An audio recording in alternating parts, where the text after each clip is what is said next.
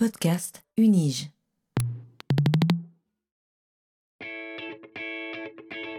Learning from Data, le podcast sur la science des données à l'Université de Genève. These devices and machines and everything we're building these days, whether it's phones or computers or cars or refrigerators, are throwing off data. What exactly is big data? Not all revolutions are political. But this explosion of data is also raising fundamental questions.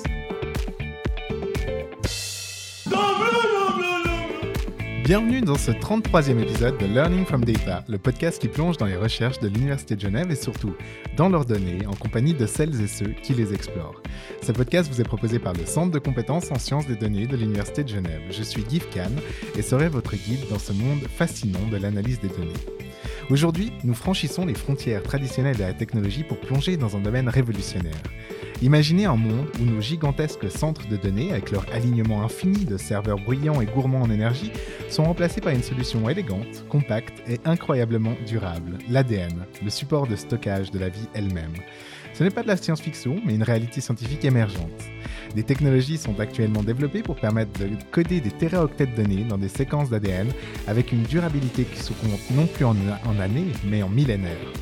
Transformer ainsi les briques de base de la vie en futurs moyens de stockage des données apparaît comme un fascinant domaine où la biologie, l'informatique et la nanotechnologie se rencontrent pour ouvrir des horizons de possibilités étonnants. C'est ce que nous allons aborder aujourd'hui en compagnie du docteur Pierre-Yves Burgui, qui nous fait le plaisir d'avoir accepté notre invitation dans Learning from Data. Bonjour Pierre-Yves. Bonjour. Comment allez-vous? Très bien, merci. Je suis bien installé pour ce podcast. Excellent. Alors c'est un merveilleux départ. Pierre-Yves, depuis 2021, vous êtes directeur ici adjoint, responsable du service recherche et information scientifique de l'Université de Genève. Vous êtes en charge du domaine e-research qui comprend le HPC, le stockage, l'archivage long terme, les digital humanities et la research and development. Mais votre engagement au sein de la division systèmes et technologies de l'information et de la communication de l'UNIGE date de bien avant cela. Vous rejoignez en effet la division en 2003 en tant que responsable du service NTIS, affilié au domaine du web, de l'e-learning, du multimédia et des bibliothèques électroniques. En 2018, vous devenez directeur ici adjoint, co-responsable du service Solutions, Intégration et Développement, poste que vous occupez en parallèle à celui de directeur du projet national DLCM, qui porte sur la gestion des données de la recherche et les technologies pour l'archivage long terme des données. Vous aviez avant cela passé plusieurs années dans la recherche universitaire, après avoir reçu votre diplôme d'ingénieur en informatique de l'École polytechnique fédérale de Lausanne en 1986 et le titre de docteur S sciences de l'Université de Genève en 1992, vous poursuivez par un post-doctorat d'une durée de 5 ans en neurosciences de la vision, d'une part au, euh, au Smith Kettlewell Eye Research Institute de San Francisco et au CNRS à l'Université Paul Sabatier de Toulouse en France. De 1997 à mai 2023, 2003, vous travaillez dans le département de la division microélectronique du Centre suisse d'électronique et microtechnique à Neuchâtel, où vous avez conduit des travaux de recherche appliqués dans le domaine de la vision artificielle sur la base de microcircuits VLCI, VLSI. Vos intérêts incluent l'innovation dans l'enseignement. Vous avez d'ailleurs présidé pendant 4 ans le Swiss Educational Technology Working Group, les droits d'auteur dans l'enseignement et la recherche, les Digital Humanities, le Research Data Management et être l'initiateur de la plateforme numérique Holos et Yareta.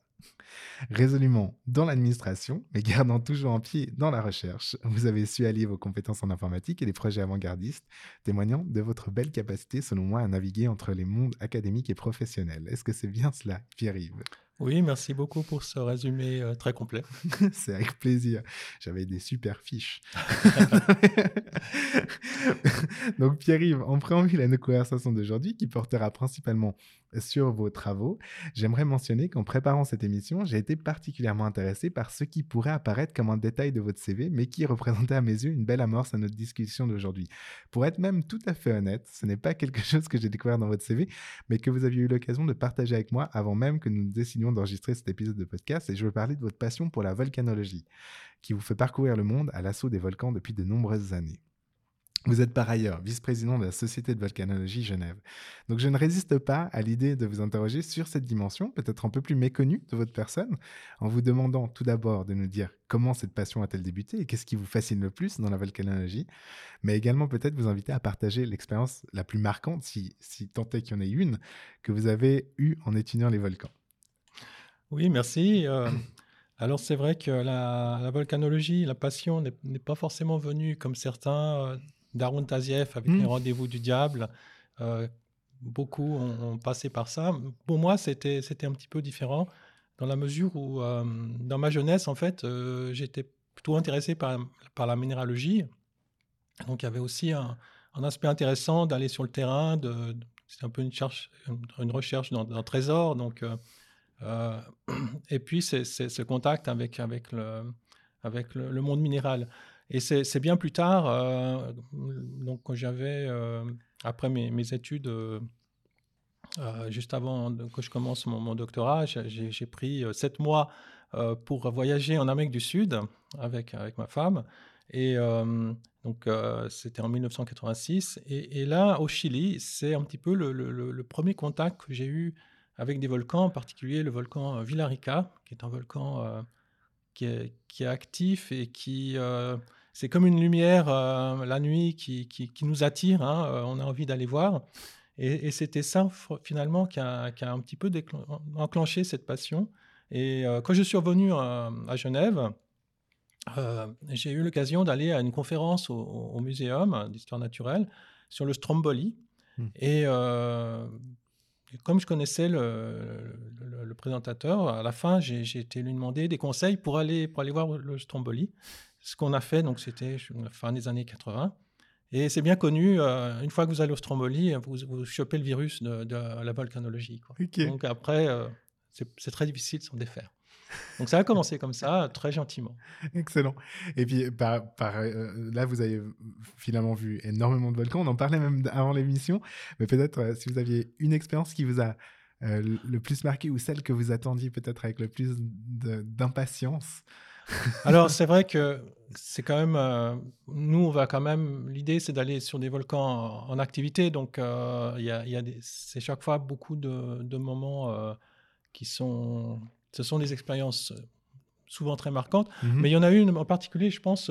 bon, j'étais souvent donc en République démocratique du Congo sur le, le Niragongo, qui était d'ailleurs le on l'appelait le, volcan interdit d'Arun Taziev, hein. mais c'est avec ce volcan qu'il a, été connu parce que la particularité de ce volcan, c'est qu'il y a un lac de lave, en principe en permanence. Bon, actuellement, il n'est est plus là, mais euh, depuis 2002, 2003 jusqu'à 2020, euh, il y avait, y avait ce, lac de lave. Et donc, euh, avec des, des, amis du, club de volcanologie, on, y allait à peu près tous les deux ans. Et euh, en 2010, euh, l'idée, en fait, c'était toujours de descendre dans le cratère. Et jusqu'à présent, il y, avait, il y, a, un système de terrasse et on allait pas plus loin que la deuxième terrasse. Et il restait toujours la troisième terrasse où on est vraiment au bord du lac de lave. Et, c'est seulement en 2010 que de nous a, trouvé en fait la voie pour, pour y aller. Donc en tout, ça fait à peu près 400 mètres de descente sur des cordes. Et l'expérience marquante, c'est euh, quand on va tout en bas, on, c'est aussi pour y passer du temps. Euh, au bord de ce lac de lave qui est absolument euh, passionnant, enfin, c'est des expériences uniques. Et en général, on remonte de nuit. Et, mon expérience marquante, c'est d'être accroché sur une corde en plein vide de nuit, avec la vue sur le lac de lave, et puis aussi quand même la menace qu'à tout, moment, il peut y avoir des chutes de pierre. Donc, il y a, à la fois une, euh, disons, une émotion euh, très forte euh, de, où on est vraiment très impressionné par ce qu'on voit. Et puis, il y a aussi une, peur. Donc, il y a ces deux qui se mélangent, ce qui fait qu'à la fin, c'est des expériences qu'on n'oublie pas. Incroyable, merci beaucoup. En tout cas, c'est une expérience en plus que vous avez très bien partagée parce que j'y étais Ah oui. avec, avec toute la sécurité. Non, non, j'y étais euh, au travers de vos paroles, avec, avec toute la sécurité de, de cette petite pièce d'enregistrement. Mais- mais c'est- non, superbe. Merci beaucoup pour votre réponse, Pierre-Yves. Donc, je suis convaincu que cet échange avec vous aujourd'hui, au-delà justement de ces considérations déjà très intéressantes sur la volcanologie et puis la, la beauté de poursuivre ce qui nous fait vibrer, euh, elle- cette discussion va nous permettre, et je parle pour nos et auditeurs, mais également pour moi, de rentrer de plein pied dans les méandres de l'informatique au service de la recherche scientifique. Donc, belle ambition intellectuelle que nous nourrissons là et qui, je dois dire, me réjouit. Donc, autant commencer tout de suite. Je vous propose donc, chères auditrices et auditeurs, de plonger en votre compagnie, Pierre-Yves, au cœur de vos recherches.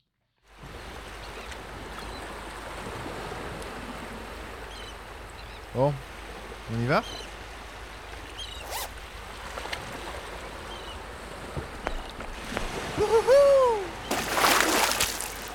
Comme vous le savez sûrement, Pierre-Yves, pour amorcer cette première partie du podcast qui va nous amener à découvrir votre recherche, j'invite généralement mes invités à nous présenter leur parcours scientifique en partant de ces prémices. Et pour ce faire, j'aimerais revenir avec eux sur leur thèse de doctorat et une manière de, si on garde la métaphore de l'immersion, partir tranquillement depuis le bord d'un lac au lieu de plonger directement en plein milieu comme le laisse penser ce jingle. Mais dans certains cas, cette approche nous permet d'offrir une voie d'entrée vers des recherches actuellement en cours, celles-ci représentant parfois de belles illustrations de l'approfondissement de long cours que peut demander certains objets de recherche, et dans d'autres cas, les ponts sont parfois coupés avec ces premiers objets, mais cela reste tout de même intéressant de savoir où s'est matérialisée en tout premier lieu une pensée scientifique. Donc Pierre-Yves, votre thèse de doctorat s'intitulait Understanding the Early Visual System through Modeling and Temporal Analysis of Neuronal Structures. Pouvez-vous nous en dire plus sur ce travail et sur les raisons qui vous ont amené à porter vos premiers intérêts de recherche sur ces objets? Oui, très volontiers. Donc, si on reprend en fait mes études euh, à l'école polytechnique, il faut voir que ce sont des, des études euh, d'ingénieur. Mhm. Et donc, j'avais un cours en fait de, de- de traitement d'image, traitement du signal, donc très très classique. Et euh, lorsque euh, j'ai pris la décision de faire un doctorat, au départ, je me suis un petit peu intéressé de voir euh, comment je pourrais trouver des sujets, disons, intéressants à, à l'EPFL. Et puis, euh, tout ce qu'on me proposait, je trouvais ça, c'était trop, trop pratique. Et euh, j'avais envie, en fait, d'avoir une dimension plus euh, académique, à quelque part. Mhm. Donc de sor- sortir de ce moule euh, d'ingénierie pour euh, pouvoir m'épanouir un peu plus dans, dans mes recherches. Et c'est pour ça que je suis arrivé à l'Université de Genève, au Centre universitaire informatique, où euh, donc j'ai commencé en, en 87 euh, dans un, un- un groupe qui venait de se former sur la, la computer vision. Mhm. Et puis, euh, puisque j'avais cette liberté académique, euh, j'ai commencé à m'intéresser à, à la biologie et en essayant de m'inspirer en fait des mécanismes neuronaux chez, chez l'animal, chez l'homme, pour, pour, com- pour comprendre comment on pouvait, déjà au niveau humain, voir aussi bien et facilement comprendre euh, euh, ce qu'on voit, alors que l'ordinateur n'arrivait pas du tout à le faire. Et donc c'est ça qui m'a qui m'a orienté vers, vers cet aspect euh, plus euh, biologique, Mhm. on va dire. Et donc, euh, j'ai commencé. et en plus, c'était une période vraiment intéressante au niveau mondial parce qu'il y avait vraiment, c'était un, un domaine en, en- en neurosciences qui se développait. Et donc, euh, c'était assez stimulant de, de lire des articles qui étaient, qui étaient vraiment euh, tout récents sur euh, ces mécanismes neuronaux de, de la vision. Et puis, euh, en étudiant ça, euh, à un moment donné, je, je me suis, je, suis tombé sur une publication où, je crois que c'était chez La Grenouille, ou je ne sais pas, Mhm. où il était indiqué que l'information visuelle n'arrivait pas d'une manière synchrone dans le cerveau, mais euh, l'information arrivait d'une manière décalée en fonction de l'intensité euh, lumineuse. Hmm. Et ça, ça a été un petit peu un déclic dans, dans l'orientation de, de ma thèse, dans, la, dans la mesure où jusqu'à présent, en traitement d'image, on considérait toujours, euh, on traitait tout en même temps. C'est-à-dire Mhm. qu'on prenait l'image euh, des informations de, de luminance, par exemple, des pixels, et on, applique du processing, et puis on continue comme ça d'étape en étape, en, en- en traitant le tout. Et je me suis dit, mais qu'est-ce qui se passe si euh, on prend seulement les premières informations qui viennent euh, de la rétine On traite déjà celle-ci, puis après, il y en a d'autres qui arrivent, etc. Donc, on a un flux Mhm. de- d'informations euh, continu et non pas euh, quelque chose de synchrone. Et euh, donc, ça, j'ai pu montrer en fait qu'il y avait des, des- des avantages euh, pour, pour traiter l'information euh, de cette manière-là. Mais c'était vraiment une approche qui était, qui était toute nouvelle. Et ce qui était intéressant, c'était que bah, quand on est jeune chercheur et qu'on va dans les conférences, puis qu'on. En plus, mon anglais n'était pas encore euh, très très bon et qu'on qu'on expose ses, ses idées, on a toujours un petit peu peur. Et ce qui me rassurait, c'était qu'à la fin, il y avait des, des personnes qui étaient quand même très euh, experts dans le domaine, qui venaient me trouver, qui disaient Ouais, c'est vraiment intéressant, etc. Donc, qui m'encourageaient à continuer. Excellent. Et donc, euh, ça m'a vraiment euh, poussé dans cette direction jusqu'à la fin de, de la thèse. Ok, excellent. Donc, ouais, vraiment, alors s'inspirer aussi de, de- de ce qu'on savait de la biologie pour pouvoir euh, enfin, Tout améliorer des processus. Ok, c'est magnifique ça.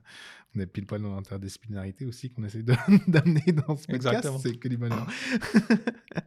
Donc, merci beaucoup pour cette belle présentation de votre thèse, Pierre-Yves. Et ensuite, de 1992 à 1997, à la suite de votre thèse, justement, vous enchaînez, comme nous le mentionnions en introduction, deux postdocs. À San Francisco euh, de 92 à 94, puis au centre de recherche euh, cerveau et cognition de l'université Paul Sabatier à Toulouse de 95 à 96, avant de revenir à San Francisco encore une fois euh, en tant que chercheur en 96. Euh, durant cette période, vous poursuivez vos recherches fondamentales sur les modèles biophysiques des mécanismes rétiniens au stade embryonnaire et sur les modèles biologiques de systèmes visuels humains, avant de vous intéresser à la modélisation mathématique de la perception du mouvement. Est-ce que je pourrais vous demander de nous en dire un peu plus sur ces travaux et la manière dont ils vous permettaient de poursuivre la réflexion justement que vous aviez amorcée dans cette thèse? Oui, bien sûr. Alors, si- finalement, ce que j'ai euh, développé comme idée dans, dans ma thèse, euh, ça a été mis un petit peu en veilleuse pendant quelques années. Après, j'en reparlerai au- quand, quand on est euh, au Centre d'électronique microtechnique. Mais euh, alors, la chance que j'ai eue, c'était que, et ça, j'en suis très reconnaissant à l'Université de Genève, avant de, euh, de finir ma thèse, j'ai eu l'occasion de faire une tournée aux États-Unis de différents laboratoires pour trouver un, un laboratoire pour le postdoc, justement, qui, qui me convenait le plus. Mhm. Et donc, j'ai eu l'occasion d'aller euh, dans différentes universités, dont, dont le MIT, où j'ai aussi eu l'opportunité de donner une conférence sur cette thématique de ma thèse, justement, avec ces- cet asynchronisme dans, dans la perception euh, visuelle, du traitement du visuel. Et euh, à la fin de la, de la présentation, il y a une, certaine Helen Hildreth qui était, euh, enfin, qui est encore, je pense, euh, mondialement connue dans, dans le domaine euh, de la computer vision, qui est venue vers moi en me disant mais vous devriez aller voir à San Francisco, au Smith euh, Cattle Research Institute, une certaine personne, Norberto Krivax. Mhm. Je dis, ah, mais ça tombe bien parce que justement, euh, j'ai prévu d'y aller. Alors, ce n'était pas pour voir euh, cette, cette personne-là en particulier, mais bon, euh, c'est sur mon programme. Donc, effectivement, je suis arrivé là-bas. Alors, en fait, j'avais rendez-vous avec euh, un, un- un chercheur, un, psychophysique, euh, Chris Tyler, euh, qui est l'inventeur, en fait, des, des stéréogrammes. Je ne sais pas si vous voyez un peu ce que c'est, mais c'est des posters qu'on a parfois dans, sur les murs. Et puis, quand on les regarde, en louchant un petit peu, Mhm. on voit des, des- des, dimensions, euh, on voit des objets en 3D qui, qui- qui sortent vraiment euh, du mur. Donc, c'était Mhm. l'inventeur de ça. Alors, c'est pas pour ça que j'ai, je l'avais contacté. D'ailleurs, je ne savais pas encore. Et puis, euh, donc, euh, une fois qu'il m'avait présenté ses, ses recherches, après, j'étais voir l'autre personne qu'on m'avait recommandé, euh, qui était plus dans les modèles mathématiques de- des, des processus biologiques. Et là, ça a complètement matché avec ce que, ce que je cherchais. Et donc, euh, j'ai travaillé euh, avec ces- ce, labora- ce- ce laboratoire qui consistait en fait à étudier les, les rétines, les rétines de tortue, le développement embryonnaire euh, des, des Mhm. rétines de tortue. Alors, euh, pourquoi les rétines de tortue? Euh, Parce que, en fait, ce sont des... les rétines sont beaucoup plus complexes que les nôtres, dans la mesure où il y a des, des traitements euh, visuels que nous, nous faisons dans le cortex, que les tortues font dans la rétine. Et donc, ça offre un avantage d'accès à ces processing parce qu'on plante des électrodes dans, dans ces rétines de, de tortues et on, on- on peut aller beaucoup plus loin dans, dans le processing de l'information. Euh, ça évite de- justement d'aller dans le cerveau euh, de Mhm. l'animal. Alors évidemment, euh, c'est très petit, hein, c'est des, des, des tortues embryonnaires donc qu'on sortait de, de l'œuf et il fallait extraire ces, ces rétines. En plus, il faut le faire dans, dans l'obscurité parce que sinon euh, la rétine ne se détache pas du, du tissu. Enfin, c'est pas moi qui faisais ces manipulations, mais c'est pour dire que c'était des manipulations assez délicates. Et euh, donc là, je travaillais vraiment avec euh, ces, physiologistes et qui, euh, qui avaient donc beaucoup de données à la fin de, la journée sur lesquelles je pouvais bâtir en fait des modèles mathématiques. Et puis bah, mes, compétences en informatique permettaient de les simuler dans, dans, dans, des langages conceptuels. Et ça, c'était, ce sont des, finalement des compétences qui sont très appréciées dans ces laboratoires de neurosciences parce que souvent, les chercheurs n'ont pas ces compétences en informatique. Mhm. Et donc, euh, ce mélange entre euh, modélisation mathématique, biologie et euh, informatique, ça fait qu'on va beaucoup plus vite dans, pour tester les modèles, à quelque part. Mhm. Donc ça, c'était très intéressant. Et donc, l'idée, c'était de comprendre le, développement de ces rétines, précisément. Et ce qu'on avait observé, ce qui était vraiment passionnant, c'était que déjà à l'état embryonnaire, il y avait une activité spontanée sous forme d'ondes spatio-temporelles au niveau de la rétine qui était vraiment euh, sans stimuli visuel. Donc dans l'œuf, la mmh rétine a déjà des, stimuli qui sont créés par, euh, par, euh, par, spontanément en fait. Et ça, ça permet en fait au niveau du cortex, ça, ça correspond à des stimuli qui font que le cortex se développe pour se, prépare finalement lorsque euh, la tortue sort de l'œuf, mhm. on, sait, on, sait, bien que les tortues se dirigent directement euh, vers la mer. Euh, et donc, on ne comprend pas comment, comment c'est possible. Mais en fait, déjà dans l'œuf, le, cortex a ces stimulations qui permettent de développer le cortex pour, pour être sensible aux stimuli visuels. Et donc, c'est ça qu'on a mis en fait en, évidence. Et, et, donc, il y avait d'une part une modélisation de ces ondes spatio-temporelles au mhm. niveau de la rétine, et puis après, dans une deuxième étape, c'est euh, des modèles mathématiques pour utiliser ces ondes spatio-temporelles pour euh, développer les, cellules corticales euh, de la perception visuelle. Voilà. bien. Ok, super. Merci beaucoup. Non, c'est passionnant. Merci beaucoup. Avec plaisir. Pierre-Yves, donc, on va continuer. En, 1997, donc à l'issue de ces postdocs, vous revenez en Suisse pour travailler, justement, vous le mentionnez euh, en introduction à votre dernière réponse, donc au Centre suisse d'électronique et de microtechnique de Neuchâtel, en tant qu'ingénieur et chef de projet dans le groupe de conception de systèmes bio-inspirés.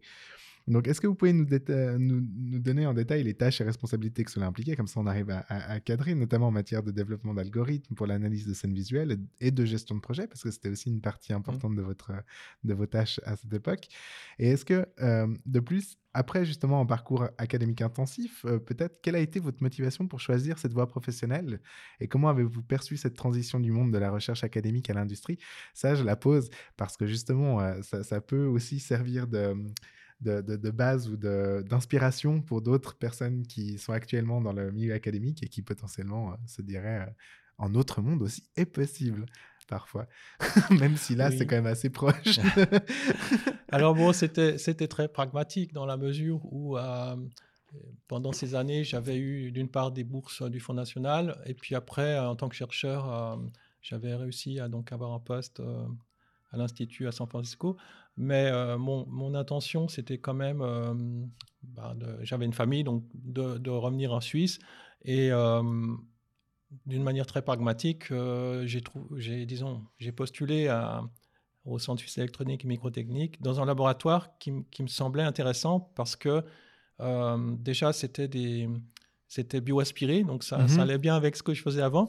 Et puis, euh, bon, c'est vrai que c'était de passer vraiment de la recherche fondamentale à la recherche appliquée, mais euh, c'était aussi pour moi l'opportunité euh, de pouvoir réaliser concrètement ce que j'avais développé pendant ma thèse. Mhm.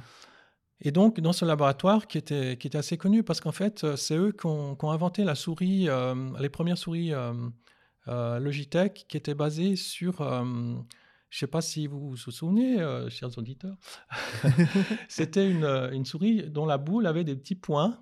Et, et donc, euh, c'était en fait, le principe, c'était détection de, de, mouvements basés sur les rétines de, de, lapins. Et donc, c'était déjà bien inspiré et été développé dans ce laboratoire. Et donc, ça va rapporter d'ailleurs beaucoup d'argent à, à, ce laboratoire. même si c'est en centimes par, par souris, mmh quand on en fabrique des des centaines de millions, ça, ça, rapporte de l'argent. Et puis, euh, donc, ils étaient vraiment dans cette optique de, de microélectronique euh, pour, pour bio-inspirer. Et il y avait des ingénieurs vraiment très compétents dans la mesure où euh, on ne travaillait pas avec du, numé- du numérique, mais avec de l'analogique. C'est-à-dire que ce Mhm. sont des circuits analogiques. Et il fallait vraiment, les, les transistors étaient taillés, la forme du transistor avait une importance pour le, le processing. Donc c'était vraiment des compétences uniques, euh, je pense, en Suisse en tout cas, et voire dans, dans le monde. Il n'y avait pas beaucoup de laboratoires comme ça. Mhm. Et donc, euh, évidemment, au départ, j'ai dû, j'ai dû un petit peu. euh, je, suis re- je suis revenu dans ce milieu d'ingénierie. hein, donc, je travaille Mhm. avec des ingé- Pour moi-même, au départ, j'étais ingénieur. Donc, c'est- aussi pour ça que je suis retourné là-bas. Mais il a fallu quand même convaincre ces ingénieurs de, de mon idée, qui était quand même un petit peu farfelue de ma thèse, pour l'implémenter, sachant que fabriquer des, hum, des, des microcircuits, euh, c'est un investissement de 100 000 francs. Et donc, ça ne s'est pas fait euh, du jour au lendemain. Ça a pris quelques années euh, jusqu'à ce qu'ils soient convaincus que c'était un principe sur lequel on pouvait, on pouvait miser et qui pouvait potentiellement être intéressant pour la perception, pour, pour, faire, pour des robots, pour l'industrie automobile, etc. Mhm. Donc, mon idée de, de ma thèse a pu être implémentée en, en VLSI, donc en microélectronique. Et euh, les premières rétines étaient vraiment euh, très performantes, performantes puisque elles avaient un, on arrivait à, à 1000 images par seconde. Donc déjà, euh, à l'époque, c'était quand même intéressant. Et surtout, une, une dynamique incroyable dans la mesure où, par exemple, on l'avait installé sur une voiture et on conduisait dans les, dans les rues de Neuchâtel. Mhm. Et un jour, il y avait le, le soleil qui était vraiment en face euh, de nous. Donc, euh, c'est comme quand on conduit, ça- c'est souvent très gênant d'ailleurs. Eh bien, la rétine pouvait parfaitement s'adapter au fait que, euh, à la fois, il y avait ce soleil très puissant qui entrait euh, dans, dans, dans l'optique, et euh, malgré tout, on arrivait à voir, à percevoir tous les, tous les détails de la route. Et donc, c'était un des avantages en fait de ces technologies-là. Alors par la suite, et en plus c'était euh, de très basse consommation, hein, ce qu'il Mhm. faut voir c'était que vu que c'est du calcul analogique, c'est des, c'est des, des- des résolutions d'équations différentielles, etc., qui ne sont pas numériques, mais vraiment euh, faits par, euh, par l'analogique, ça consomme très peu et c'est très rapide. Et donc on avait, on avait approché à l'époque euh, Mercedes parce que c'était le- au début des années 2000, c'était un petit peu la nouveauté de- d'essayer de faire de, de la conduite automatique. Mhm. Et euh, l'approche qu'il y avait à ce moment-là, c'était euh, de mettre des, des tours euh, d'ordinateur dans la voiture, donc qui consomment beaucoup, des centaines de watts, des, des caméras standards. Et euh, nous, on arrivait avec nos tout petits systèmes qui consommaient presque rien. Mhm. Mais je pense qu'on était beaucoup trop en avance sur, sur la technologie et euh, on n'a pas pu imposer malheureusement ces, ces technologies. Et donc, euh, la- voie, on le voit aujourd'hui hein, avec les voitures qui, autonomes, c'est vraiment c'est du matériel, euh, c'est du lourd quoi, hein, qui, qui consomme et on n'a on pas fait ce pas dans la microélectronique, euh, du calcul analogique, etc. Mais bon, c'était une bonne expérience. Mhm. Euh, j'ai eu beaucoup de plaisir à, à pouvoir travailler dans une équipe d'ingénieurs, euh, surtout qui ont accepté ces idées de l'académique, en fait. Donc, c'était une période que, que je n'oublierai pas. Et, mais bon, tout a une fin. hein, et à un moment donné, euh, voilà, j'ai voulu passer à autre chose. Et c'est là que je suis retourné à l'Université de Genève. Oh, mais quelle magnifique transition, ça va m'amener à ma question suivante. Comme si nous avions déjà un peu préparé cet entretien. C'est ça. C'est fou. Donc, alors justement, en 2003, vous revenez à, à l'Université de Genève pour diriger le service NTIS, donc Nouvelles Technologies de l'Information et de la Communication. Et donc, je ne résiste pas à l'idée, avant toute chose, de vous poser une petite question sur les sentiments que vous avez alors éprouvés à l'idée de revenir dans un environnement qui a joué un rôle clé dans votre formation académique. Donc ça, c'est peut-être la petite question pour, euh, pour euh, comment se passe le retour à l'UNIGE. Et euh, à côté de ça, je peux vous inviter, parce que j'ai trouvé tout ceci tout à fait saisissant, à nous parler de votre première grande initiative à ce poste, notamment le projet ambitieux de sauvegarde du patrimoine audio de la faculté des lettres. Peut-être nous donner un peu de contexte pour permettre aux auditeurs et auditrices de se replonger dans les enjeux informatiques de ce début de siècle, mais qui, comme nous le verrons, sont toujours d'actualité euh, actuellement. Mais également, comment euh, avez-vous abordé ce défi et quel impact a-t-il eu sur la préservation de l'histoire académique? Donc peut-être déjà votre arrivée, euh, ce Oui. que ça vous a au niveau émotion, et après les grands projets, le premier projet sur lequel vous vous êtes mis. Alors, quand j'ai fait ma, ma thèse euh, de 1987 à 1992, euh, il se trouvait que j'étais à la, à la rue du Lac parce que le centre universitaire informatique était, était positionné là-bas. Hmm. Et donc, euh, j'ai pas connu d'autres euh, bâtiments à, à cette époque-là. Donc, quand j'ai commencé en, en 2000, euh, 2003, euh, j'ai- je suis arrivé à Dufour, en fait. Donc, Mhm. c'est un bâtiment que je ne connaissais, pas du tout. Hmm. Et euh, avec un environnement complètement différent, puisque c'était donc la division informatique. Euh, et puis pour moi, tout était nouveau. Et c'est vrai que. Alors, je pense que la transition la plus difficile, c'est de passer euh, de la recherche appliquée, c'est quand même de la recherche, Mhm. à un environnement de service. Donc, Oui. ça, c'est sûr que ce passage-là, euh, on pourra venir peut-être Mhm. plus tard. Comment j'ai fait pour, euh, pour continuer à faire des recherches mais en, en tant qu'hobby, mais euh, c'est vrai que c'est- ça peut, c'est assez violent comme, comme passage, on va dire. Mhm. Euh, maintenant, j'étais très content de revenir dans cet environnement, euh, même si le centre universitaire informatique est- était à Batel, déjà à cette époque, enfin, est toujours à Batel. Et euh, c'était pour moi un certain avantage de, de connaître la plupart des, des, des- des professeurs et des, des, des- des personnes qui travaillent au centre universitaire informatique. Donc, ce qui a Mm. quand même euh, permis, euh, enfin, j'avais des liens assez forts avec ces personnes-là. Donc, c'était pour, pour le travail aussi très utile. Mhm. Alors pour effectivement euh, mon premier projet, c'était, j'ai découvert en fait que les, les, les- les cours, en particulier en faculté de lettres, Mhm. étaient, étaient enregistrés. Mais euh, c'était enregistré sur des, des cassettes, donc euh, c'était vraiment des, des appareils euh, basiques où l'enseignant devait appuyer euh, les, les deux touches pour, euh, Hmm. pour, faire, le, pour faire le record. Et, euh, et à la fin, il y avait une cassette qui était remise à, à la bibliothèque. Et puis, si un étudiant voulait réécouter le cours, eh bien, il fallait qu'il aille à la bibliothèque, faire la demande. Peut-être le lendemain, il avait la cassette, je ne sais pas. Enfin bref, ça me semblait un peu archaïque. Et puis surtout, surtout c'est que euh, c'était des, certaines cassettes dataient des années 70 Mhm. et euh, commençaient vraiment à, à devenir euh, difficiles à, réécouter en fait. Mhm. Et ce qui est intéressant, c'est qu'à cette époque, euh, je ne sais plus pour, par quel biais j'étais en contact avec la bibliothèque des, des aveugles, mais à ce moment-là, il y avait eu cette réflexion de passer du, de la cassette à- au numérique, et donc, donc au livre parlé numérique.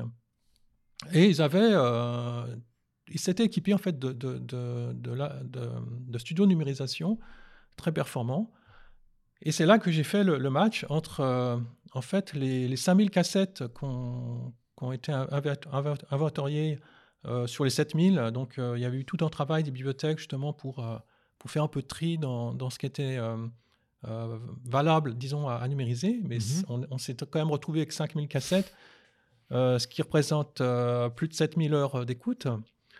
Et euh, la, question, c'était euh, comment numériser tout ça? Et donc, euh, il y a eu ce match avec la, bibliothèque des aveugles qui, était là, qui, eux, étaient quasiment au bout de leur travail de numérisation. Et donc, on a réussi à, faire un, contrat sur une année pour, financer la, personne qui, faisait cette numérisation. Et donc, au bout d'une année, on a eu ce patrimoine euh, universitaire qui a été sauvé, en fait, euh, et qui est encore aujourd'hui, évidemment, disponible sur Media Server, Mhm. avec des, des, des professeurs comme Starobinski et, et d'autres qui sont, qui sont euh, qu'on peut, qu'on peut écouter de- dans de bonnes conditions, en fait. Donc ça, c'était mon, mon premier euh, grand projet. Et puis, euh, par la suite, évidemment, il fallait éviter le- le- de continuer avec les cassettes. Donc, Mhm. il a fallu trouver des technologies euh, numériques. Donc, à l'époque, il y avait des, iPods, enfin, il y avait des, des- systèmes qui étaient, euh, qui, étaient assez nouveaux sur le marché, euh, assez professionnels aussi, qui généraient directement du MP3. Mais bon, les, les débuts n'étaient pas simples parce que pour, pour les enseignants, déjà, c'était de passer d'un appareil euh, plus ou moins mécanique Oui. à un appareil électronique. Déjà, ce passage-là n'était pas simple d'un point de vue usage. Mhm. Euh, souvent, d'ailleurs, ils oubliaient d'appuyer sur la bonne touche pour, euh, pour enregistrer, parce que c'était peut-être moins visible que ces grosses touches d'enregistreur. Et, et bon, très rapidement, en fait, on a, on a, on a abandonné ces- ce matériel-là pour euh, installer dans les auditoires des. On est commencé par des, des Mac Mini, parce qu'on avait trouvé que c'était des- une solution euh, pas trop chère Mhm. qui permettait d'automatiser déjà les, les processus de, de captation euh, du son. Donc, on a déployé euh, une centaine de, de Mac Mini dans, dans les différents auditoires. Et ça, c'était la, la- la première grande étape, parce qu'après, il a fallu développer le, logiciel qui permettait de programmer à l'avance euh, les enregistrements.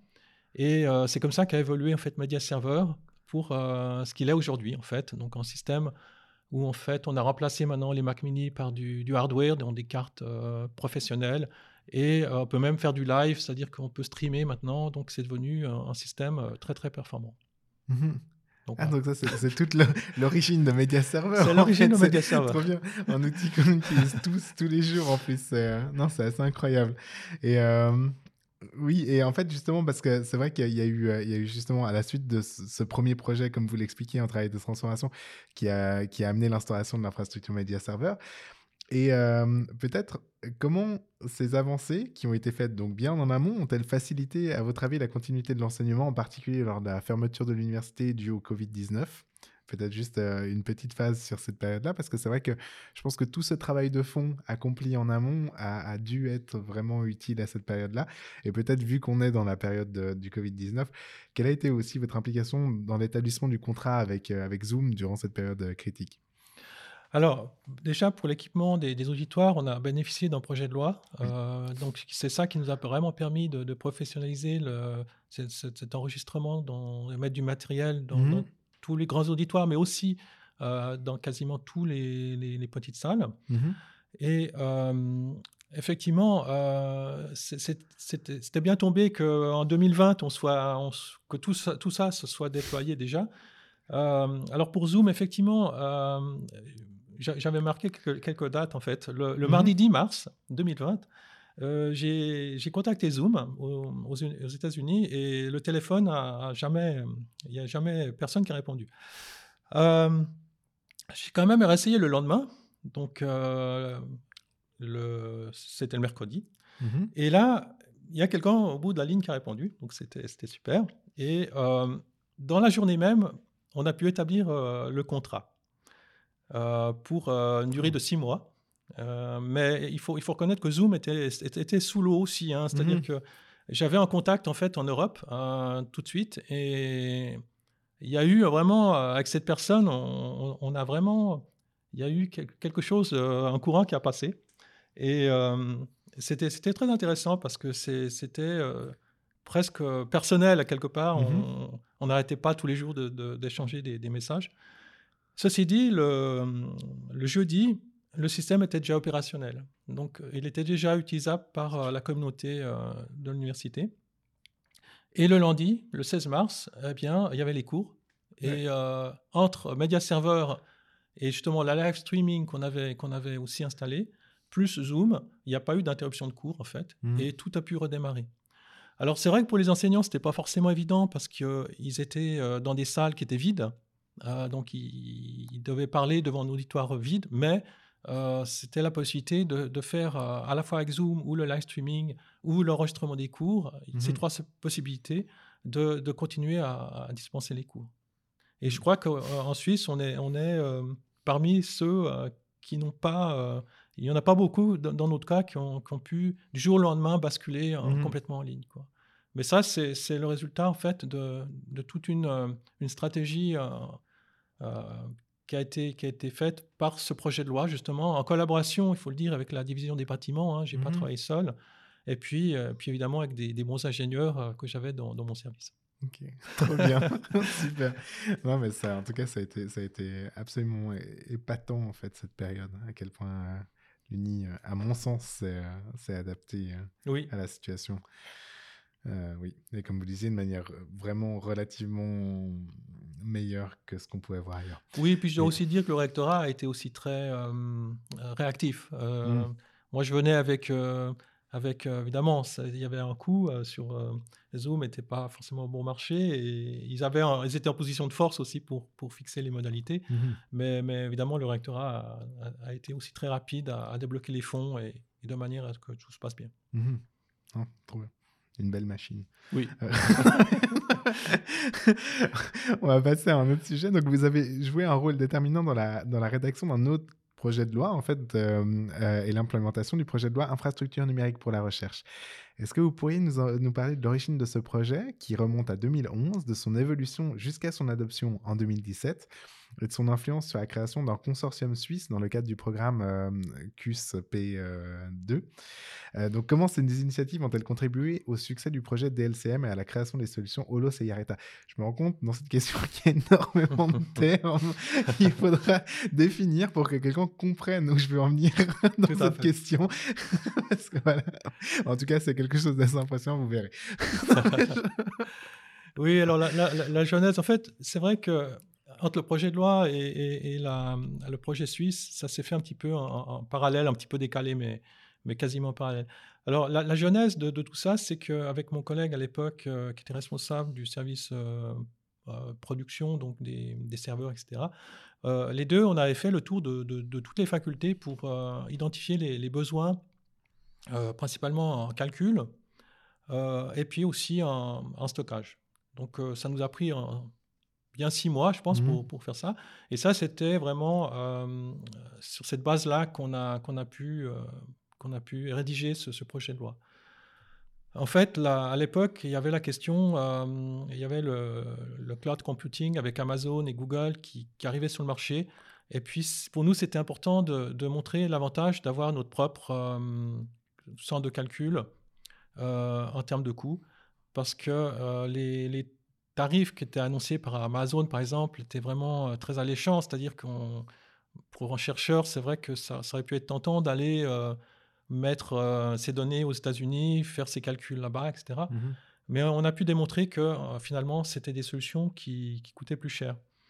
Et sur cette base-là, on a donc établi un, un projet de loi avec le- donc le détail des- des- du budget, etc. Donc il y avait ces deux aspects. D'une part, euh, développer le calcul haute performance et puis développer euh, le stockage et l'archivage long terme. Mhm. Euh, à l'ép- à l'époque, l'archivage long terme, c'était vraiment un, domaine qui était émergent. Jusqu'à présent, en fait, on avait eu uniquement l'expérience. donc, dans mon service, on avait développé le système de- des archives ouvertes, euh, donc pour recevoir des, des- des publications de, de l'université. Donc, euh, l'archive ouverte qui existe toujours Mhm. aujourd'hui, hein, qui était. Euh, il y a une nouvelle version qui est sortie il y a, il y y une année, mais donc à, à l'époque, c'était assez nouveau comme technologie. Mais il n'y avait rien pour les données de, de recherche qui, qui existaient, l'équivalent en tout cas. Et donc, euh, alors, le projet de loi, il a, il a mené sa, sa petite vie, c'est-à-dire qu'il faut toujours, euh, au niveau politique, hein, que, que ça, que ça remonte au Grand Conseil, ça peut prendre du temps. Mhm. Et puis, euh, il y a eu, je pense que politiquement, une période où il n'y avait, pas- il y avait pas eu, disons, de. C'était pas propice forcément pour ce, pour ce projet de loi. Donc, c'est pour ça qu'il est resté dans les tiroirs euh, jusqu'à 2017, où euh, à ce moment-là, il était, il était voté par le Grand Conseil. Mais entre-temps, donc moi, j'ai j'ai pas chômé. Euh, euh, entre-temps, je me suis. euh, je me suis dit, il y avait ce, ce programme QSP2, donc, qui est devenu Swiss University. hein. Euh, et je ne sais pas pour quelle raison, mais en fait, c'est la même chose que pour la numérisation des cassettes. Ce- cette question de patrimoine m'intéresse au plus haut point. Je ne sais pas, euh, conserver sur le long terme, c'est quelque chose que je trouvais passionnant. Et donc, euh, en 2011-2012, je n'avais pas beaucoup d'expérience euh, malgré tout dans ce domaine-là. Et donc, pour participer à l'appel, de projet du, du QSP2, euh, j'ai fait une visite à- au Poly de Zurich euh, où euh, il y avait un expert du domaine. Et je me suis dit, euh, je dois commencer avec lui. Si, si on veut créer un projet, ben, au moins Mhm. il faut qu'il soit, il fasse partie du, du projet de l'équipe. Et donc j'ai eu un bon accueil. Il était tout à fait favorable à, à ce qu'on dépose un projet. Mais évidemment, deux institutions, c'était pas assez. Donc on a élargi le, le cercle. Et finalement, c'est devenu le plus gros projet de QSP2, puisqu'on avait les deux écoles polytechniques, on avait l'université de Zurich, l'université de Lausanne, euh, la HESSO, et puis évidemment l'université de, de Genève. Et donc, on a démarré comme ça. C'était euh, avec Switch en plus. On a mis notre Mhm. Switch dans le, dans le partenariat. Et donc, c'était un, un- un projet avec 10 partenaires et qui a commencé donc en 2013, ça fait heureux, et euh, qui s'est terminé en réalité en 2021. Il y a eu plusieurs phases. Et puis, euh, par la suite, il y a des institutions qui se sont retirées, il y en a d'autres qui sont revenues, par exemple la, la HES Zurich qui est, qui est venue dedans. Euh, et, et bon, après, il y a aussi l'Université de Fribourg qui s'est intéressée, etc. Bref, euh, c'est un, un projet qui a, qui a permis au niveau suisse, je pense, de. Donc, le titre, c'est DLCM, Data Lifecycle Management, Mhm. qui a permis déjà, d'une part, de définir des, des data management plans. Donc, on a, on a beaucoup documenté ce, ce processus pour les, pour les chercheurs. On a mis en place des formations. Et puis, on a aussi développé un, un template pour définir des politiques institutionnelles de, de, euh, de data management. Mhm. Euh, et donc, euh, l'Université de, de Genève, par la suite, a, a, a dé- défini cette politique, donc, euh, qui, était, qui, est- qui a pu être inspirée effectivement de, de ce genre de, de documents. Excellent. Et puis, euh, parallèlement à ça, donc je dirais cette partie plus euh, papier, enfin Mhm. document, on, a, on avait euh, le projet de développer une infrastructure de préservation long terme Mhm. au niveau suisse. Et donc, ce qu'il faut voir, c'est que ce projet euh, QSP2, qui est devenu Swiss University, il, est- il a duré jusqu'à 2021, et que le projet de loi, lui, il a démarré en 2017. Donc, il y a eu, à un moment Mhm. donné, il y a eu ces deux projets en parallèle, ce qui a fait que, euh, par rapport à cette infrastructure, on a, à l'Université de Genève, grâce au projet de loi, on a développé Yareta, Mhm. mais avec la même technologie qu'on appelle DLCM, au niveau suisse, on a développé Holos. D'accord. Et euh, à un moment donné, il y a eu un tournant, disons, disons, dans le projet, c'est que euh, une des contraintes de, de ces projets euh, de Swiss University, c'était que à la fin du projet, on devait être autofinancé. Mhm. Et donc, il fallait développer des business models. Et c'est là qu'il y a eu un petit peu des, des difficultés avec certains partenaires parce que euh, parler à des académiques de business model, c'est pas c'est pas simple. Mhm. Et il y a eu des choix à faire à un moment donné euh, par rapport à la, à- au statut juridique de, de, de, de, de- d'Olos, en fait. Est-ce qu'on allait faire une start-up? Est-ce qu'on allait faire euh, une, une, une fondation, euh, une association Mhm. Et finalement, en fait, c'est l'association qui a été, qui a été choisie pour des raisons, euh, on va dire, de, de positionnement dans les universités. Et euh, à ce moment-là, il y a d'autres universités qui n'étaient pas euh, forcément alignées avec, avec ces, ces idées de, de développer une association. Et donc, on, on s'est retrouvé à la fin avec, euh, avec trois membres fondateurs euh, qui sont l'Université de Fribourg, la HSSO et la Haute École de Gestion Genève, Mhm. qui ont, qui ont euh, finalement créé cette association, qui existe toujours évidemment. Et euh, le produit Holos existe toujours et donc euh, il, il mène sa vie. Donc Mhm. aujourd'hui, on est, on est autofinancé, effectivement. On a un employé Mhm. et puis on a, on a du service qu'on offre au niveau suisse avec une infrastructure qui est à Zurich, chez Switch en fait. D'accord. Donc voilà, c'est un peu l'aventure de, de, et, et. Euh, c'est vrai qu'aujourd'hui, il y, a- il y a beaucoup d'inco- d'incompréhension par rapport à pourquoi Yareta, et c'est le canton de Genève, et, et Holos, la Suisse. Mhm. Mais c'est la raison, c'est le, le financement, en fait. Qui, était, euh, on a eu deux sources de financement. Mhm. Euh, donc, c'est ça la raison pour laquelle. euh, on a Yareta, Yareta, en fait, qui est pour toutes les autres écoles du canton de Genève, hein, pas Mhm. uniquement euh, l'Université de Genève, en fait. Ouais, super. Bah, en fait, également dans la même veine pour euh, le canton de Genève, donc justement dans le cadre de ce projet de loi 1246, il n'y a pas eu que le développement de solutions de stockage, mais également un important travail sur les calculs de performance, notamment avec la mise en disposition de clusters comme Baobab et Yggdrasil, et tout prochainement Bambou aussi à Biotech. Euh, Pourriez-vous nous décrire l'impact et les défis de la mise en œuvre de ces clusters de, ca- de calcul de performance? Et comment ces ressources ont-elles influencé la recherche, les capacités informatiques de l'UNIGE? Et en fait, j'en profite aussi parce que je vous ai là sous la main. Pourquoi c'est toujours des noms de plantes? Ah ouais, c'est une bonne question. Alors, moi, je ne suis pas à l'origine de, de ce choix-là parce que, en fait, à l'époque, c'était le service prod euh, production qui, qui avait commencé avec Bobab. Ok. Euh, alors, moi, c'est vrai que j'ai choisi Yareta euh, dans, dans, la, dans la ligne des plantes Mhm. parce que je connais très bien le Pérou, je vais souvent là-bas sur des volcans. Et Yareta, c'est une plante qui, qui pousse très lentement, euh, un millimètre par année, et qui vit euh, plusieurs milliers d'années. Donc euh, pour moi, c'était idéal parce que pour l'archivage long terme, Yareta était, Mhm. était, euh, vraiment la plante qu'il me fallait. Alors après, effectivement, euh, dans ce projet de loi, il y a aussi toute cette dimension de, de calcul haute performance Mhm. bien entendu. Et donc, l'idée, c'était d'une part de, de compléter Baobab. Il y a aussi Yggdrasil qui est, qui est venu. mais à ce moment-là, je n'étais pas encore en charge de, de ce projet de loi. Mhm. Par, la, par la suite, je- je- on m'a remis la direction de, ce projet de loi. Et puis là, moi, je me suis, maintenant, je m'occupe de Bambou, en fait, qui est un troisième cluster de calcul qui va être installé euh, tout prochainement à, Biotech. Et euh, c'est- sûr que d'avoir trois. Le, la problématique, on va dire, de l'Université de Genève, c'est qu'on a beaucoup de bâtiments Mhm. et qu'on a une grande dispersion dans les, dans les, dans les ressources. Donc, à, à Dufour, de toute façon, le, le data center, il, il est trop petit pour accueillir euh, tous ces serveurs de calcul. Donc, il fallait trouver d'autres endroits. Donc, euh, pour euh, Yggdrasil, c'est à l'Observatoire euh, euh, astronomique. Euh, et puis, ben, Bambou, euh, j'ai choisi euh, euh, Biotech parce que à l'Observatoire, ils sont aussi saturés en- en termes de place. Euh, mais ça, effectivement, ça, ça crée des problèmes de, mais je reviendrai peut-être plus tard, euh, justement, pour, euh, pour gérer les données euh, d'un cluster à l'autre et pour les, les transmissions des, des données entre, entre, entre clusters euh, qu'on doit résoudre. Mais ce qui est une certitude, c'est qu'avec l'arrivée du deep learning et des, des modèles mathématiques toujours plus sophistiqués, on a toujours besoin de plus de, de puissance de calcul. Mhm. Et donc, ça justifie effectivement ces, ces trois clusters qu'on a aujourd'hui. Ok, super. Et, encore toujours dans cette veine du projet 1246, donc il a également clé des développements significatifs dans le domaine des humanités numériques, en particulier avec l'initiative EDERA. Est-ce que vous pourriez nous en dire plus sur EDERA et sur son impact sur les humanités numériques? Et comment les solutions développées pour ce type d'usage se distinguent-elles finalement des solutions informatiques pouvant être développées pour d'autres disciplines En fait, qu'est-ce qui fait la particularité peut-être des humanités numériques et quels sont leurs besoins spécifiques?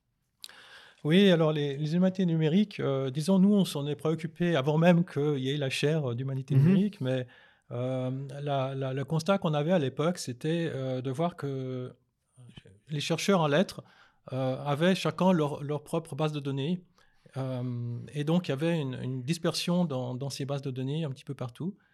Et l'idée, c'était d'avoir un- une plateforme où, idéalement, on arrive à, à tout regrouper au même endroit les, les informations, et puis surtout d'avoir un langage commun, en fait. Et euh, Edera a été développé dans cette optique avec euh, la technologie des, des réseaux sémantiques, Mhm. donc euh, d'avoir un, la- un langage qui est, qui est plus euh, basé sur des ontologies, donc quelque chose qui est plus euh, dans, dans la, dans la sémantique où on, on- caractérise, mieux la- la- le sens Mhm. des informations, il y a moins d'ambiguïté justement dans l'interprétation. Et surtout, on arrive à faire des, des requêtes euh, de plus haut niveau, des requêtes sémantiques euh, qui, qui, se- qui se rapprochent du, du- du langage humain quelque part. Euh, alors qu'une base de données relationnelle, elle a, elle a ses contraintes. Mhm. Déjà, il faut, il faut la maîtriser, il faut, la, il faut presque un informaticien pour, pour, pour la définir, pour définir la, la structure. Et puis, euh, elle est très figée en fait. Si on veut rajouter par la suite des, des, des champs euh, dans une base de données relationnelle, Mhm. ça, ça remet en, en question toute la base de données. Tandis qu'avec le, le, le- le RDF, justement, Mhm. c'est c'est vraiment un réseau de connaissances. Et si vous voulez rajouter une notion, eh bien, vous rajoutez un nœud, vous rajoutez un, un lien et, et vous ne touchez pas au reste. Donc, c'est beaucoup plus flexible et, et évolutif, en fait. Donc, euh, c'est pour ça qu'on on, on est en train de développer la plateforme. hein, elle, est pas, Mhm. elle est en cours de développement. Mais, mais vraiment, l'intention, c'est d'avoir euh, euh, Rougemont, euh, Piaget, etc., tous ces, tous ces, ces, ces ensembles de données de, de littérature dans un langage commun au même endroit et qu'on pourrait interconnecter par la suite. Mhm. Mais euh, disons, l'ambition ne s'arrête pas là. C'est pas, on n'ambitionne pas juste de- d'aider euh, les humanités numériques, mais aussi d'ouvrir cette plateforme euh, à d'autres domaines comme les sciences, Par exemple, en astronomie, ils utilisent aussi de plus en plus le RDF, donc le, langage sémantique, pour, pour, mettre, pour, pour, établir des relations entre les différentes recherches. Et ça, EDERA pourrait servir aussi à, à, stocker cette information et à établir ces liens sémantiques. Excellent. Merci beaucoup. Et justement, alors là, on sort du, projet de loi et on retourne en fait finalement à l'introduction de cet épisode de podcast pour parler ADN. Et, on verra en fait que d'une certaine manière, ça, ça noue un peu la gerbe de tout ce qui a été dit jusque-là, dans le prolongement de votre intérêt pour la préservation à long terme des données, mais également pour tout ce qui est système bio-inspiré, etc. Vous êtes tourné vers l'utilisation de l'ADN comme support de stockage en début 2021 et avez rejoint la DNA euh, Data Storage Alliance en 2002, 2022. Oui. Est-ce que vous pourriez nous parler de la genèse et des objectifs du projet euh, DNA MIC euh, qui vise à développer une micro-usine d'archivage autonome basée sur l'ADN et comment ce projet, sélectionné parmi 23 propositions et doté d'un budget d'environ 5 millions d'euros, va-t-il influencer selon vous le domaine du stockage de données et de la recherche en Europe? Oui, alors la, genèse euh, de, mon, intérêt dans, dans l'ADN, elle remonte à fin 2019 euh, où j'étais tombé en fait sur une publication que j'avais trouvé passionnante. C'était euh, il y a euh, donc un, groupe de, chercheurs qui ont qui ont développé avec une imprimante 3D. ce qu'ils ont fait, c'était que ils ont stocké dans dans l'ADN de l'information, qu'ils ont ensuite ils ont inséré cet ADN dans la matière utilisée pour pour fabriquer l'objet 3D. Alors en l'occurrence, c'était un lapin. Donc ils ont fabriqué ce lapin avec de l'ADN inséré dans, la matière. Et ensuite, euh, il est possible d'extraire un bout du lapin, de, séquencer euh, cet ADN pour retrouver un fichier STY en fait, qui définit la manière d'imprimer le lapin. Et donc, ils ont réimprimé euh, un lapin. Ils ont fait plusieurs générations comme ça. Et franchement, j'ai trouvé ça, l'idée absolument fantastique. Et c'était un petit peu mon, mon entrée dans, dans, dans ce domaine de, l'ADN.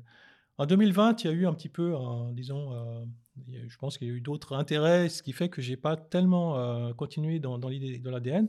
Mais il se trouve que euh, fin 2020, il y avait eu un travail d'une étudiante à la Haute École de Gestion qui s'est penchée sur la problématique de, de la norme OIS. C'est la même norme qu'on utilise en fait dans IARETA, mmh appliquée à l'ADN. Et donc, c'était un peu euh, les prémices, euh, c'était un peu les premières prémices où on essayait de mélanger une norme ISO avec, avec un stockage ADN. Et euh, ça m'a tout de suite parlé. Et donc, c'était un nouveau départ de, de l'intérêt que j'ai, que j'ai porté pour, pour l'ADN. Et donc, 2021, c'était vraiment cette collaboration avec, euh, il y avait un archiviste donc, euh, aux, archives euh, aux archives cantonales de, de, Vaud, qui lui-même était un biologiste et qui, était, qui est aussi un informaticien que j'avais connu d'ailleurs à l'Université de Genève. Mhm. Et donc, on est entré en contact et puis on a commencé à collaborer sur cette idée de stockage ADN. Et puis, il y avait un appel à projet qui s'appelle Tech for Impact, sur lequel on a, en fait, on a, on a, on a déposé un projet basé sur l'idée de stockage ADN. Et euh, donc en juin 2021, on a, on a reçu la, réponse comme quoi c'était que ça n'avait ça pas, été, ça pas été accepté. Mhm. Euh, on ne s'est pas découragé pour autant. donc euh, nous, on a continué. alors justement, en mars 2022, j'ai rejoint la, la, DNA Data Storage Alliance. il, faut, il faut dire que dans le board, ce n'est pas, pas des petits. Hein, il y a Microsoft, il y a Twist Bioscience qui sont à la pointe du stockage ADN. Et puis, il y a des fabricants de, disques. Euh, de, disques pour le stockage. Il y a Western mhm. Digital, il y a Quantum, et puis il y a encore une startup qui s'appelle Catalog, qui est aussi très en avance dans la, dans la synthèse euh, euh, de, d'ADN mhm. synthétique. Et, donc, cette alliance est, est, vraiment orientée industrie. C'est ça qui est vraiment intéressant parce que l'idée, c'est vraiment de pouvoir utiliser ces technologies euh, pour remplacer les, futurs euh, supports euh, qui sont actuellement le, plutôt magnétiques qu'autre chose. Et donc, le fait d'être dans cette alliance et avec, avec une, réunion le soir, parce qu'évidemment, les réunions sont organisées depuis San Francisco, donc c'est souvent tard le soir qu'on peut, peut avoir ce- ces réunions, ça m'a permis d'avoir une, une vue sur tous les, les acteurs euh, sur cette planète de, de- de ceux qui, qui travaillent dans, dans ce domaine-là, donc que Mhm. ce soit que ce soit évidemment aux États-Unis, au Brésil, en Chine euh, et en Europe. Et ça m'a permis de tisser des liens, en fait. Et euh, quand j'ai eu vent de, de cet appel de, projet européen de PiceFinder euh, sur cette thématique de stockage ADN, eh bien, euh, très rapidement, j'ai pu, j'ai pu créer un, un consortium dans lequel euh, donc, il y a l'Imperial College London, euh, il y a euh, euh, l'Université technologie de Munich, euh, il y a aussi de- une start-up autrichienne qui, qui fait de la synthèse euh, d'ADN, et puis euh, aussi des Lituaniens, parce que la problématique qu'on a euh, effectivement en Suisse au niveau projet européen, c'est qu'on ne peut pas avoir le, le leadership. Et donc, euh, par, par justement le réseau euh, du, du- de- de- de Data Storage Alliance, j'ai pu, j'ai pu contacter un, un Lituanien, une start-up. Et puis, euh, dans le coup, il y avait aussi l'université de, de Kaunas. Donc, Kaunas, c'est la deuxième ville de, de Lituanie. Mhm. Et ils ont accepté de prendre le leadership de, ce projet. Et puis, il y a aussi, évidemment, un acteur que je n'ai pas encore cité, mais qui est, qui est vraiment très important dans, dans ce consortium. Euh, c'est l'école ARC, la HESSO à l'école ARC de Neuchâtel. Et ça, c'est- c'est c'est une histoire un petit peu particulière que, je, que je me dois de raconter. En fait, j'ai un ami euh, à à Neuchâtel qui, qui travaille de- dans l'industrie euh, horlogère depuis, depuis très longtemps. Donc, euh, qui, qui avait des, des postes euh, vraiment, euh, qui, a, qui a pu, qui a pu, disons, euh, œuvrer à, à haut niveau dans, dans l'industrie horlogère et qui, euh, qui, en fait, a développé un concept de, de micro-usine. Mhm. Et puis, euh, à l'occasion, je, je pense que c'était en 2022, euh, il y avait eu un- une exposition à Bâle. et il y avait Guy Parmelin qui, est- qui était là et qui a, qui a été voir en fait cette, ce- ce- cette micro-usine. Et donc, ça, on en a parlé dans, dans les journaux. Et bon, moi, l'information m'est m'est apparue sur, euh, sur LinkedIn.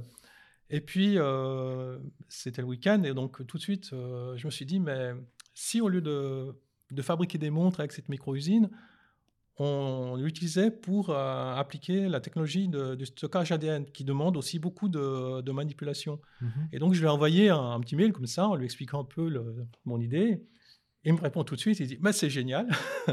et donc, et donc l'aventure est, repartie avec, euh, avec, avec cette base-là. Euh, Puisqu'en fait, dans, dans ce projet Pathfinder, l'idée, c'est de faire du, ce qu'on appelle du end-to-end, euh, c'est-à-dire de tout automatiser euh, depuis la, la synthèse jusqu'au séquençage, avec toutes les étapes que ça, que ça implique, de manière à ce que euh, un archiviste en fait puisse euh, envoyer un, document euh, via Yareta.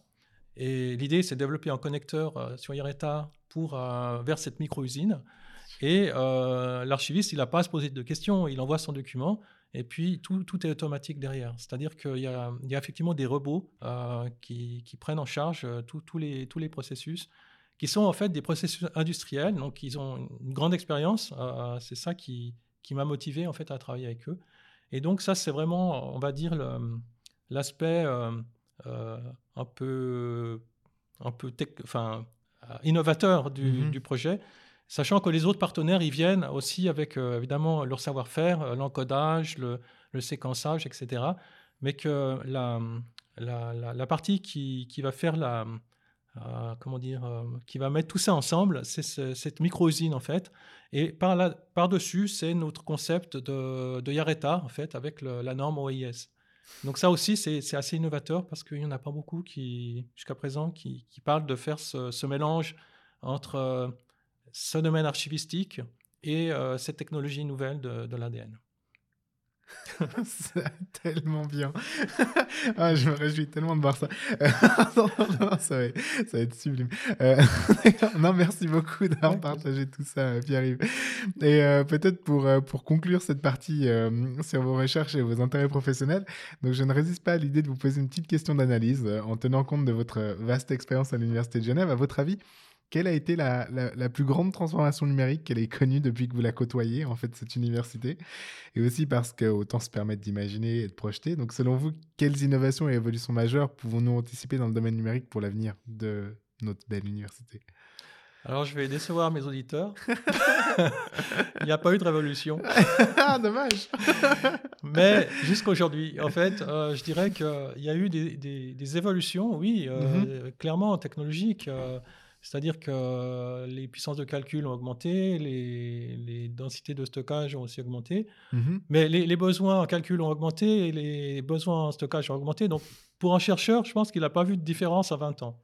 Mhm. Par contre, euh, je dirais que la révolution aujourd'hui, c'est clairement euh, l'intelligence artificielle euh, générique, Mhm. euh, c'est les larges langages modèles. Et, et ça, c'est une, une- une vraie révolution. Et je pense que c'est un peu trop tôt aujourd'hui pour, euh, pour mesurer l'impact que ça aura euh, au niveau de l'université.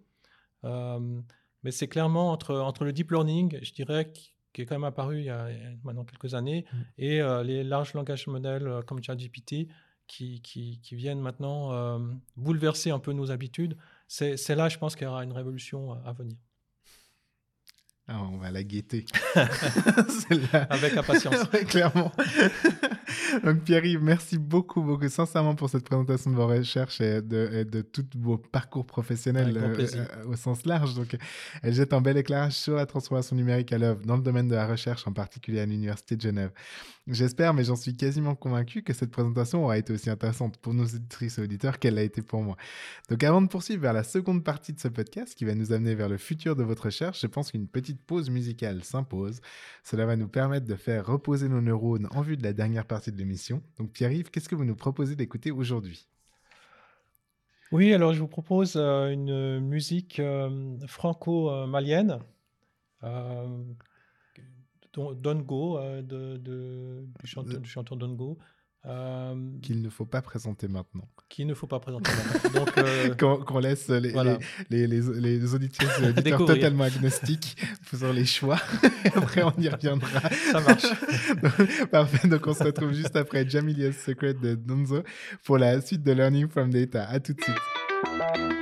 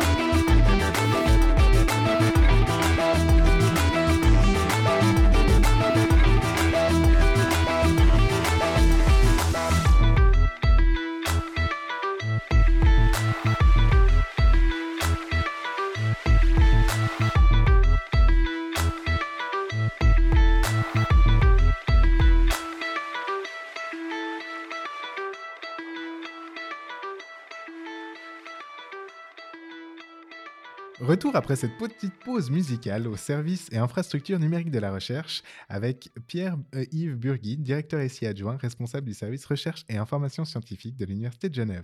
Mais avant de replonger la tête la première dans la science, Pierre-Yves, nous ne savons toujours pas pourquoi vous nous avez proposé ce morceau. Est-ce que vous pourriez nous expliquer les raisons de ce choix? Oui, bien entendu. Euh, ce que j'adore dans ce genre de musique, euh, c'est vraiment le mélange de cultures. Donc là, en l'occurrence, c'est un groupe euh, franco-malien. C'est vrai, j'aime beaucoup la musique malienne. J'aime bien la musique traditionnelle, mais j'aime bien aussi tout ce qui est,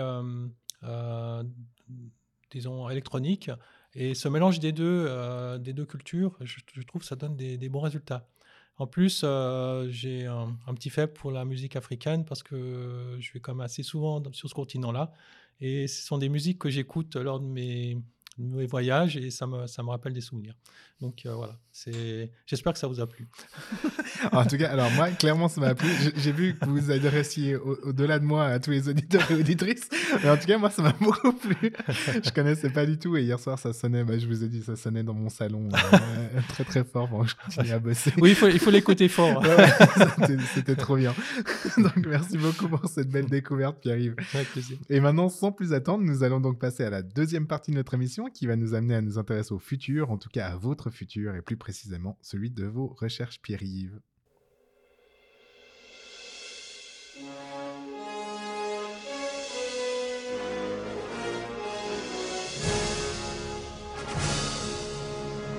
Le futur de la recherche.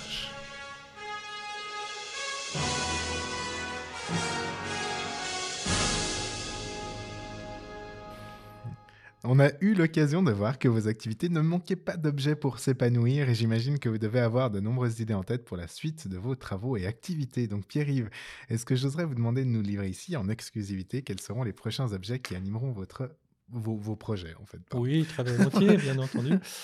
Euh, alors bon, j'ai déjà mentionné, euh, mhm. on a mentionné la plateforme Edera, donc euh, la, la, représentation sémantique en RDF. Donc un Resource Description Framework. Euh, c'est quelque chose sur lequel on va, on va beaucoup investir ces, ces prochaines années. Euh, l'idée, en fait, c'est vraiment de, de, faire une interconnexion de, de, ces bases de connaissances des repositories au niveau, d'une part, de l'Université de Genève, mais donc avec les différentes euh, bases de données qu'on pourrait avoir en, digital humanities, mais pas seulement. Donc, j'ai cité aussi, il y a d'autres domaines qui pourraient bénéficier de ces technologies RDF en sciences. L'astronomie est déjà dedans. Et puis, euh, au niveau national, on a, vraiment l'idée de, s'interconnecter aussi euh, avec, euh, avec d'autres bases de données. Donc, il y a le projet Connectome sur lequel on est, actif. Et l'idée, c'est justement de, par le biais de réseaux sémantiques, de, lier les, connaissances. Donc ça, c'est un, un, des aspects. Donc, on a une première version d'Edera qui devrait venir d'ici l'été, euh, avec laquelle on pourra déjà euh, euh, qu'on pourra mettre à disposition des, chercheurs pour, pour développer ces, notions-là. Ensuite, de plus en plus, on, va devoir avoir des liens avec les, larges langages modèles. Donc, c'est sûr qu'on peut, on peut plus faire sans maintenant cette intelligence artificielle générique. et donc, on a, on a vraiment euh, un intérêt à, mieux comprendre les, potentiels de, ces, nouvelles technologies. Euh, c'est une certitude qu'on va devoir, on va travailler avec euh, dans, le futur, même peut-être proche futur, pour, pour amplifier, on va dire, l'efficience de certains, de certains process. Mmh. Et puis au niveau du, stockage, donc des clusters de calcul, euh, donc j'ai cité euh, la problématique en fait que c'est aujourd'hui ces trois clusters sont, géographiquement séparés et puis qu'il y a des, difficultés justement pour, euh, pour les transferts de données, surtout quand il y a des datasets, par exemple en deep learning, on a quand même des, volumes de données qui sont très importants. Et donc, on a un projet actuellement en cours pour, pour trouver des solutions d'optimisation de, ces transferts de données.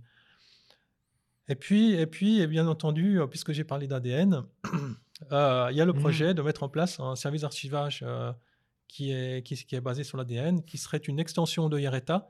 Donc aujourd'hui, Yareta, on peut, on peut utiliser du, le protocole S3 pour, pour stocker des données, hein. mais l'idée, c'est d'étendre par la suite avec un connecteur à ADN. Donc ça, c'est peut-être un futur plus lointain que, que les, les précédents projets donc, que j'ai cités. Merci beaucoup pour ce partage exclusif, Pierre-Yves. Donc, on va sûrement me dire que je me répète, mais je me réjouis de voir les résultats de ces nouvelles interrogations. Et n'hésitez pas à revenir vous nous en parler ici ou dans d'autres activités du centre. Nous allons maintenant aborder la dernière partie de cette émission. Comme vous le savez sûrement, Pierre-Yves, le Centre de compétences en sciences des données de l'Université de Genève a pour mission de fédérer les compétences et initiatives en matière de sciences des données dans le but de favoriser l'émergence de projets innovants. Et c'est dans cette perspective que j'offre toujours la possibilité à mes invités, lorsqu'arrive la fin de ce podcast, de procéder à un appel à collaboration. C'est l'heure du point de rencontre. Pierre-Yves, comme nous avons pu le voir, vous êtes déjà engagé dans de nombreuses collaborations au niveau suisse, mais également international, et avez plusieurs projets en cours qui doivent euh, clairement vous prendre passablement de temps.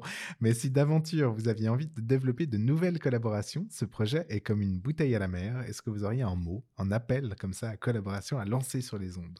Oui, certainement. Ah, ah. Euh, c'est sûr qu'on on essaie de ne pas travailler dans notre bulle. Hein. Déjà, on a donc dans mon service, on a une cellule R&D, euh, recherche-développement, et avec cette cellule, on, on, a déjà pas mal de partenariats donc au niveau de l'Université Genève, mais aussi euh, au niveau de, de, partenaires genevois, euh, avec par exemple les, les HUG, les, TPG, etc. Donc on, participe autant que possible euh, sur les, journées d'innovation pour, pour, pour, avoir des échanges. C'est sûr que ces partenariats, on aimerait encore plus les développer. Donc on ne travaille pas peut-être suffisamment encore avec certaines facultés. Donc, euh, nous, on est vraiment très ouverts à, développer plus euh, ces, partenariats.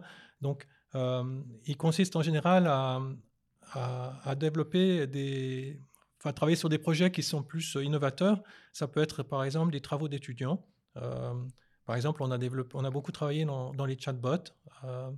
Et, le service culturel en particulier a, pu bénéficier de, ces développements mhm. où euh, la cellule R&D permet d'aller, euh, de passer d'une idée, euh, si vous voulez, à vraiment une, une implémentation de, cette idée. Il y a vraiment l'utilisation qui devient un service offert à, la communauté. Et donc, pour ça, on est toujours ouvert à, des, des, partenariats qui, qui iraient dans ce sens-là. Alors aussi, on aimerait, on travaille déjà beaucoup avec le CUI, avec le Centre universitaire informatique de l'Université de Genève. Donc, euh, c'est clair que pour nous, c'est toujours, toujours une, volonté de, renforcer ces collaborations. Euh, elles se font déjà avec justement la cellule R&D, mais euh, on peut imaginer encore d'autres développements avec d'autres professeurs dans ce sens-là. Et puis, comme j'ai cité tout à l'heure, les réseaux sémantiques, eh on aimerait étendre, en fait, justement, on aimerait aller au-delà des humanités numériques, donc pas seulement travailler euh, avec la, faculté des lettres, mais aussi euh, travailler dans d'autres domaines euh, scientifiques qui impliqueraient d'autres facultés. et pour l'instant, on n'a pas de, collaboration dans ce sens-là, donc on, serait très heureux d'en avoir plus pour, utiliser la plateforme Edera qui sera, comme je l'ai dit, prochainement disponible. Excellent. Donc, euh, ces appels sont partis comme ça de J'espère qu'ils vont ramener énormément de contacts. Merci de tout cœur, docteur Pierre-Yves Burgui, d'avoir accepté de partager vos recherches avec nous aujourd'hui dans ce 33e épisode de Learning from Data. Avec grand plaisir. comme d'habitude, je vous propose que nous nous consolions de l'atteinte de la fin de cet épisode en vous invitant toutes et tous à vous diriger vers la page web du docteur Pierre-Yves Burgui sur le site de l'Université de Genève. Vous y retrouverez les références des, des recherches et des travaux dont nous avons parlé aujourd'hui plus d'informations sur son parcours. Je parle sous son contrôle, mais j'imagine qu'il me pardonnera de vous dire de ne pas hésiter à prendre contact avec lui si vous avez des questions ou si vous souhaitez développer de nouveaux projets en collaboration en envoyant un mail à l'adresse pierre-yves.burgui.unige.ch. Ce programme vous était proposé par le Centre de compétences en sciences des données de l'Université de Genève. Retrouvez toutes les informations y relatives sur notre page web datascience.unige.ch. Et là aussi, bien sûr, n'hésitez pas à prendre contact avec nous à l'adresse pour faire part de vos questions, commentaires, critiques. J'en profite également pour vous inviter à vous inscrire à la liste de diffusion du CCSD vers laquelle vous trouverez un lien sur la page d'accueil de notre site. Si vous avez aimé ce podcast, nous organisons une multitude d'autres activités auxquelles vous êtes bien entendu toutes et tous plus que bienvenus. Et comme tout bon podcast qui se respecte, je ne résiste pas à l'envie de vous inviter, si vous appréciez ce que nous faisons, à liker notre contenu sur notre plateforme d'écoute et à nous laisser un petit commentaire. Ça fera toujours plaisir et ça nous permettra de nous faire connaître par d'autres, ce qui n'est clairement pas pour nous déplaire. Ceci étant dit, nous nous retrouvons donc comme d'habitude le mois prochain pour un nouvel épisode de Learning from Data. En attendant, je vous remercie toutes et tous d'avoir suivi cette émission et je vous dis à une prochaine. Au revoir Pierre-Yves. Au revoir, merci Guy. Merci beaucoup. Au revoir tout le monde. À dans un mois.